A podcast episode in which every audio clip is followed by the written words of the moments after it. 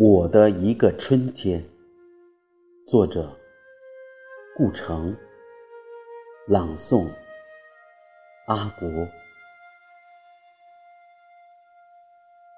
木窗外平放着我的耕地，我的小牦牛，我的丹花梨，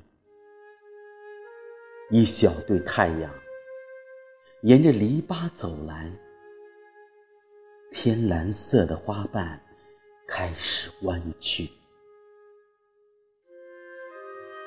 露水害怕，打湿了一片回忆。受惊的拉嘴雀望着天际，我要干活了，要选梦中的种子。让它们在手心闪耀，又全部